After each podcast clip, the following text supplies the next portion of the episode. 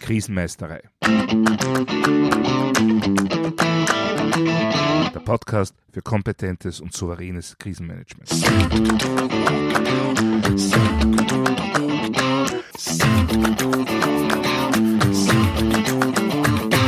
Hallo, ich bin Thomas Prinz von krisenmeisterei.at.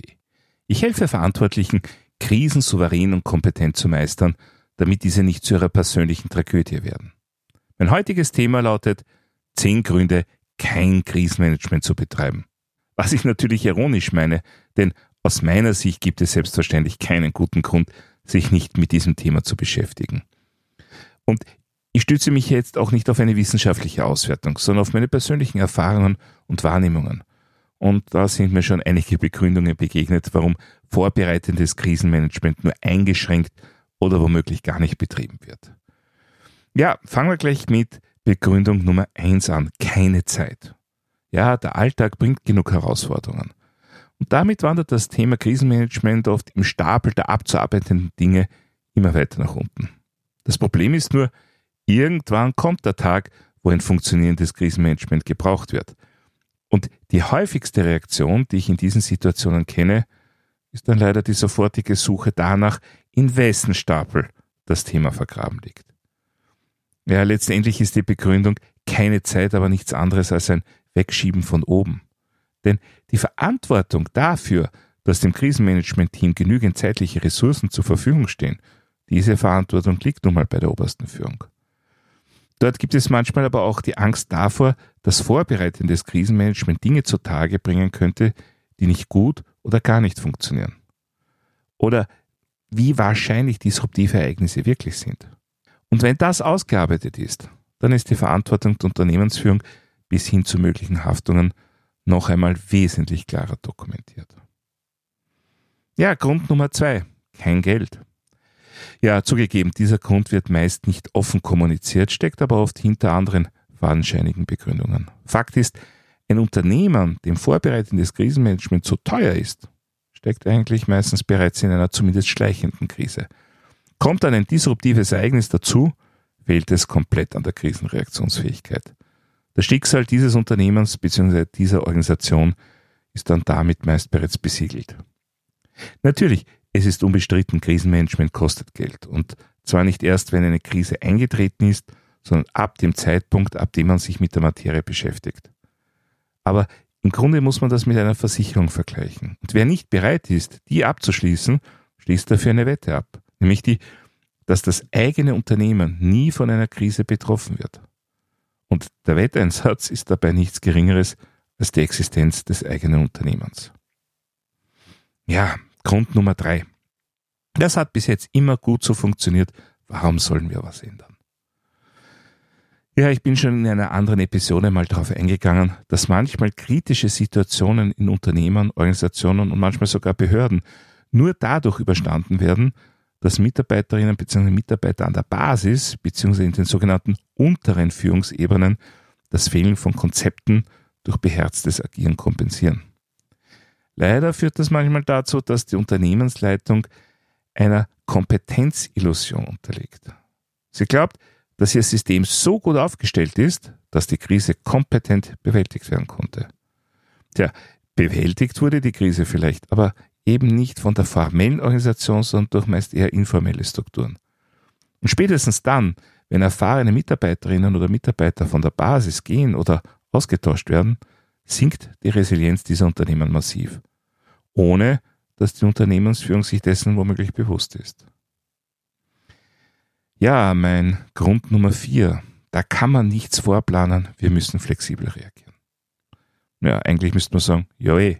Krisen sind besondere Ereignisse, häufig einmalig und ihrer, in ihrer konkreten Ausprägung nicht vorhersehbar. Darin unterscheiden sie sich letztendlich auch vom Notfall. Und ja, die Reaktion muss flexibel sein. Aber die für eine flexible Krisenbewältigung notwendigen Systemkomponenten, nämlich kompetentes Personal, vorbereitete Strukturen und eingeübte Abläufe, die entstehen nicht spontan während einer Krise. Um am Tag X unter hohem Druck flexibel reagieren zu können, ist nun mal gründliche Vorbereitung notwendig. Denn Krisen verlangen verschiedenste Kompetenzen in der Bewältigung. Und die müssen erst erworben bzw. bereitgestellt werden. Begründung Nummer 5. Wir betreiben ohnehin Risikomanagement. Auf den Zusammenhang zwischen den verschiedenen Managementsystemen bin ich schon mal in einer anderen Podcast-Episode eingegangen. Fakt ist, dass tatsächlich oft kein eigenes Krisenmanagement vorbereitet wird, weil man glaubt, mit Dingen wie Risikomanagement oder Business Continuity Management bereits alles abgedeckt zu haben. Aber die Kompetenz, mit nicht vorhersehbaren, existenzgefährdenden, disruptiven Ereignissen fertig zu werden, die liegt nur im Krisenmanagement. Natürlich stimmt es, dass ein funktionierendes Risikomanagement oder Business Continuity Management die Wahrscheinlichkeit von krisenhaften Zuständen deutlich reduziert. Aber ein Restrisiko bleibt immer. Und auf dessen Eintritt bereitet man sich optimalerweise nun mal mit Krisenmanagement vor. Grund Nummer 6. Das wird von der Linienorganisation abgedeckt. Ja, je nach Größe eines Unternehmens ist es womöglich wirklich so, dass eine Krise durch die Alltagsstruktur abgewickelt werden muss, auch wenn das prinzipiell nicht optimal ist. Aber ist das ein Grund, kein vorbereitetes Krisenmanagement zu betreiben? Nein, im Gegenteil. Denn in diesem Fall müssen die zuständigen Linienmanagerinnen und Linienmanager nicht nur für ihre Alltagsaufgaben kompetent sein, sondern eben auch für das Krisenmanagement. Und das bedeutet natürlich zusätzliches Wissen, zusätzliches Training und entsprechenden Erfahrungsaufbau durch Übungen. Grund Nummer 7. Krisen werden bei uns projektmäßig abgearbeitet. Ich habe es kürzlich in einem Artikel gelesen, Projektmanager sind Krisenmanager.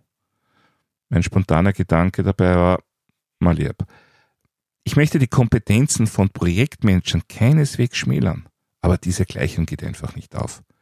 Natürlich sind Projektmanagement-Skills mehr als hilfreich im Krisenmanagement. Und alle guten Krisenmanager, die ich kenne, sind eigentlich auch gute Projektmanager. Aber der Umkehrschluss funktioniert einfach nicht automatisch. Hier zwei Beispiele dafür.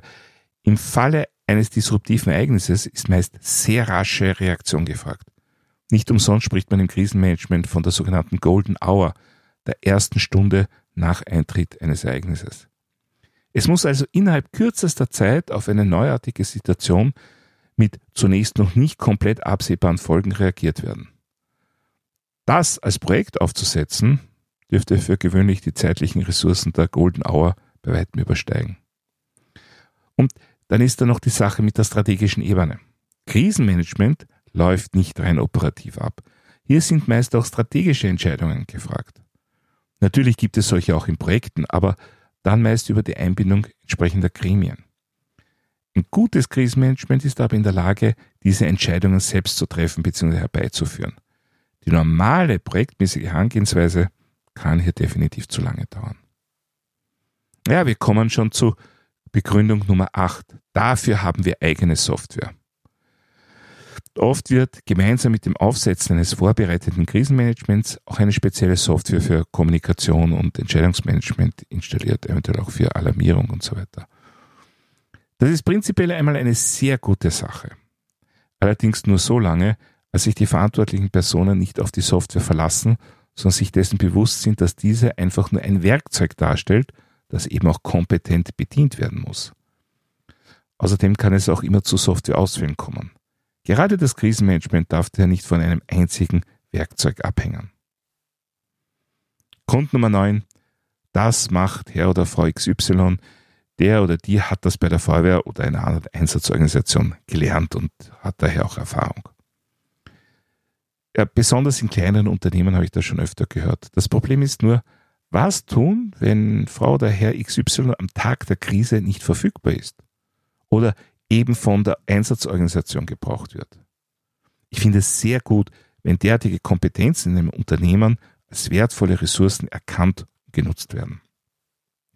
Aber man muss sehr aufpassen, dass es dadurch nicht, nämlich vollkommen unerkannt, zu massiven Ressourcenkonflikten kommt. Also konkret, wenn es derart erfahrene Personen im Unternehmen gibt, wunderbar. Diese können und sollen ihre Erfahrungen beim Aufbau des Krisenmanagements einbringen aber es muss dann unbedingt noch neben ihnen Personen geben, die über entsprechende Kompetenzen verfügen oder diese zumindest rasch aufbauen. Sonst kann das leicht nach hinten losgehen und im Fall einer Krise fehlt dann wichtiges Schlüsselpersonal. Grund Nummer 10. Im Krisenfall übernimmt ohnehin die Behörde. Ja, zugegeben, diese Begründung habe ich nur einmal gehört bisher. Trotzdem ist sie mein persönlicher Negativfavorit. In einem Unternehmen wurde tatsächlich die Planung für eine bestimmte Schadenslage vollkommen ausgeklammert, weil diese eine Gefährdung für die Umgebung ergeben hätte, bei der die Einsatzleitung auf jeden Fall bei der Behörde gelegen wäre. Und damit wurden keine weiteren Planungen in dieser Richtung angestellt, weil dann sagt uns eh die Behörde, was wir zu tun haben.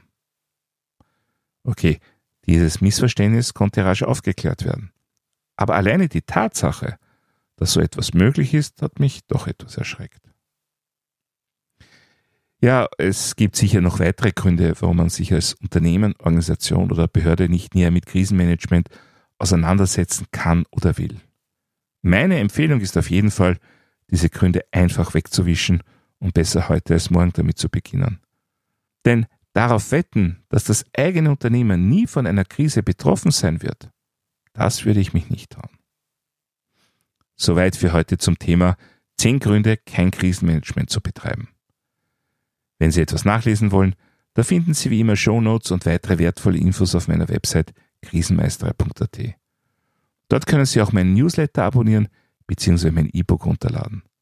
Außerdem können Sie sich für eines meiner Webinare anmelden. Wenn Sie besondere Wünsche oder Anregungen zum Podcast haben, dann würde ich mich sehr über eine E-Mail freuen.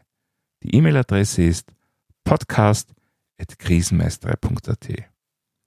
Das war's für heute. Ich bin Thomas Prinz von krisenmeisterei.at. Vielen Dank fürs Zuhören und auf Wiedermeistern bei der nächsten Folge.